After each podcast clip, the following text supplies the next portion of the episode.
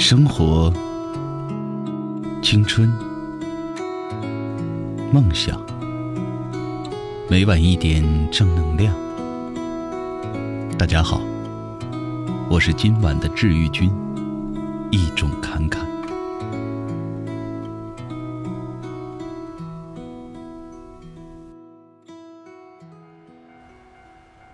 一个关于感恩的故事。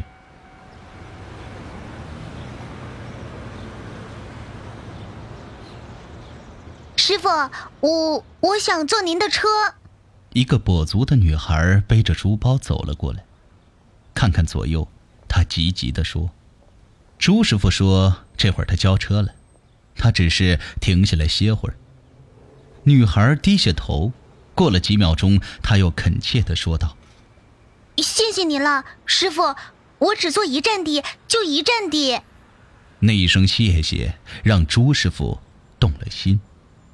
他看着女孩身上洗得发白的校服，一个旧的不能再旧的书包，忍不住叹了口气：“哎，行啊，上车吧。”女孩高兴地上了车，走到转弯处，她突然嗫嚅着说：“师傅，我只有三块钱，所以半站地也可以。”朱师傅从后视镜里看到女孩通红的脸，没说话。这个城市的出租车呀，起步价可是五元呢。开到了最近的公交站台，朱师傅把车停下来。女孩在关车门的时候，高兴地说了声：“谢谢您，师傅。”朱师傅看他一瘸一拐地走了，突然有些心酸。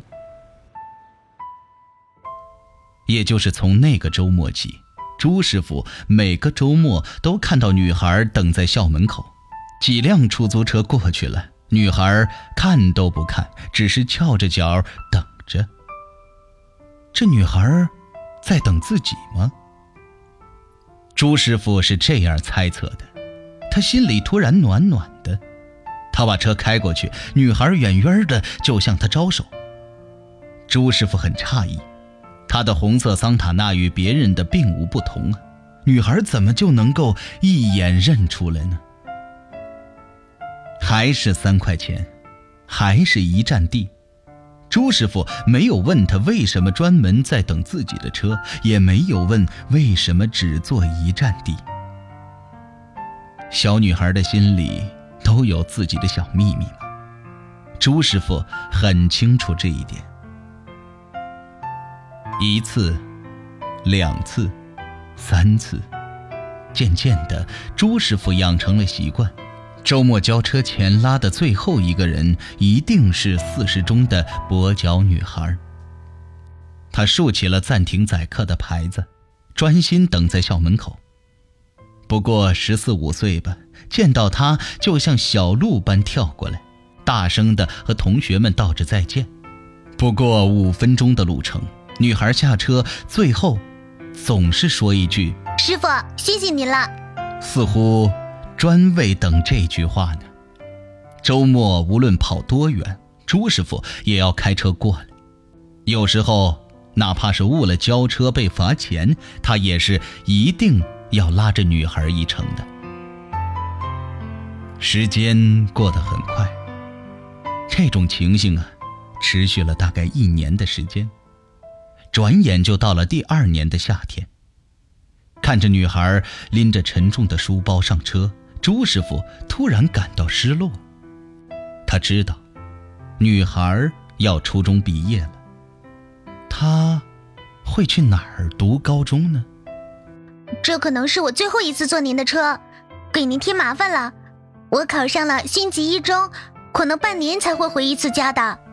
朱师傅从后视镜里看了一眼女孩，心里很不是滋味女孩果然很优秀，新级一中那可是省重点，考进去就等于半只脚跨进了大学的校门。哦，那我送你回家吧。女孩摇了摇头，说自己只有三块钱。哼 这次不收钱，啊。朱师傅看了看表，送女孩回家一定会错过交车的时间，可罚点钱又有什么关系呢？他是多想和这女孩待一会儿，再多待一会儿。女孩说出了地址，很远，还有大概七站地吧。半个小时以后，朱师傅停下了车，女孩拎着书包下来。朱师傅从车里捧出了个盒子，他说道：“这个呢，呃，是送给你的礼物。”女孩很诧异，接过礼物，然后朝着朱师傅鞠了一躬：“谢谢您，师傅。”看着女孩一瘸一拐地走进楼里，朱师傅长长的叹了口气。女孩从此就再也见不到了，他甚至都不知道他叫什么名字。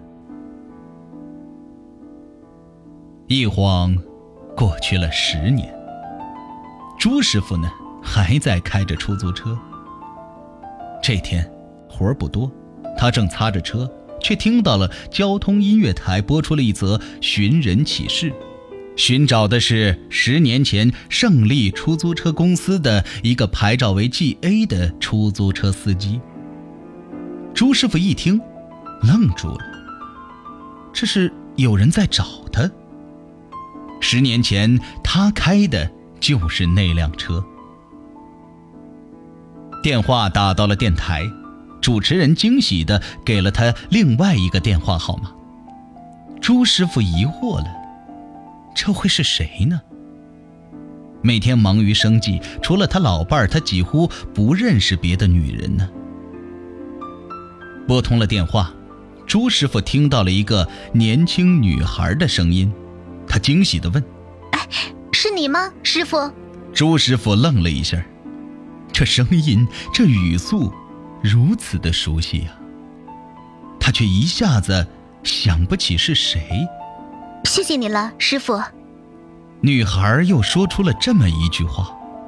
这个时候，朱师傅一拍脑门，终于记了起来，是他，是他宰过的那个跛脚的女孩。朱师傅的眼睛突然模糊了。十年了。那孩子竟然还记得他。两个人约在一家咖啡馆里见面。再见到女孩的时候，朱师傅几乎是认不出了，眼前这位亭亭玉立的女孩，就是十年前那个只有三元钱坐车的女孩吗？女孩站起了身，朝着朱师傅深深的鞠了一躬。我从心底感谢您，师傅。喝着咖啡，女孩讲起了往事。十二年前，她的父亲也是一名出租车司机。父亲很疼她，每逢周末，无论多忙，他都会开着车接她回家。春节到了，一家人回到老家过年，为了多载些东西，父亲借了朋友的面包车。走到半路上，天突然下起了大雪，不慎与一辆大货车相撞，面包车被撞得面目全非了，父亲当场身亡。也就在那一次，女孩的脚受了重伤了。安葬了父亲，母亲为了赔朋友的车款，为了他的手术费，没日没夜的工作，而他。伤愈之后，则是拼命读书，一心想快些长大。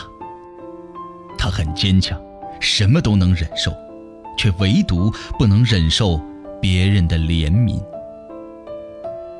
所以他没告诉过任何人发生的事故。放学回家，当被同学们问起现在为什么老是坐公交车，他谎称父亲出了远门。谎言维持了半年多，直到有一天遇到了朱师傅。他见到那辆出租车停在路边一动不动，就像是父亲开车过来，等在学校的门口。他只有三块钱坐公交车，可他全部都拿出来坐了出租车。只坐一站地，然后花上一个半小时徒步走回家去。虽然路很远，但他走得坦然，因为没有人在猜测他失去了父亲。您一定不知道，您的出租车就是我父亲生前开的那辆，车牌号一直印在我的脑海里，所以远远的，只一眼，我就能认出来。女孩说着，眼里淌出了泪花。朱师傅鼻子一酸，差点就掉下眼泪。这块奖牌我一直带在身边，我不知道如果没有它，我会不会走到今天。还有，您退还我的车费，我一直都存着。有了这些钱，我觉得自己什么困难都能克服。虽然失去了父亲，但我依旧有一份父爱。说着，女孩从口袋里拿出一枚奖牌，挂在了身上。那是一块边缘已经有些发黑的金牌，奖牌的背面有一行小字：“预祝你，人生也像这块金牌。”这块金牌，就是十年前朱师傅送给女孩的礼物。女孩挽着朱师傅的胳膊走出了咖啡馆，看到女孩开车走远，朱师傅将车停靠在路边，让眼泪流了个够。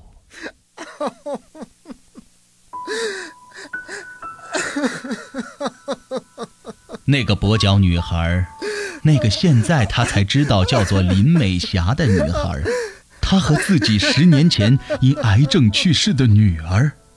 简直是一个模子里印出来的一样。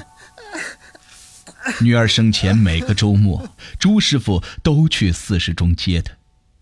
女儿上车前总是说那么一句：“谢谢爸爸。”下车时总是说那么一句：“谢谢您，老爸。”让他感受过多少甜蜜和幸福啊！那块奖牌。是女儿在奥林匹克竞赛中得到的金牌，曾是她的全部骄傲和希望。可女儿突然间就这么走了，几乎让她猝不及防。再到周末，路过四十中，他总是忍不住停下车，似乎女儿还能从校门口走出来，上车，喊上一声：“谢谢爸爸。”就在女孩坐他车的那段时间里，他觉得女儿又回到了自己身边，他的日子还有希望，他又重新找回了幸福。只是，这情形持续的时间太短，太短了。在回家的路上，朱师傅顺便买了份报纸，一展开报纸，朱师傅就看到了那跛脚女孩的照片。他对着朱师傅微笑，醒目的标题上写着：“林美霞，最年轻的跨国公司副总裁，S 市的骄傲。”朱师傅大惊的张大了嘴巴，一目十行的读下去。边读报纸，他边习惯地从口袋里掏烟。突然，他的手触到了一个信封，拿出来一看，里边……装着厚厚的一叠美金，朱师傅愣住了。他想不出林美霞何时把钱放在自己外套口袋里的。就在他挽起自己胳膊的瞬间吗？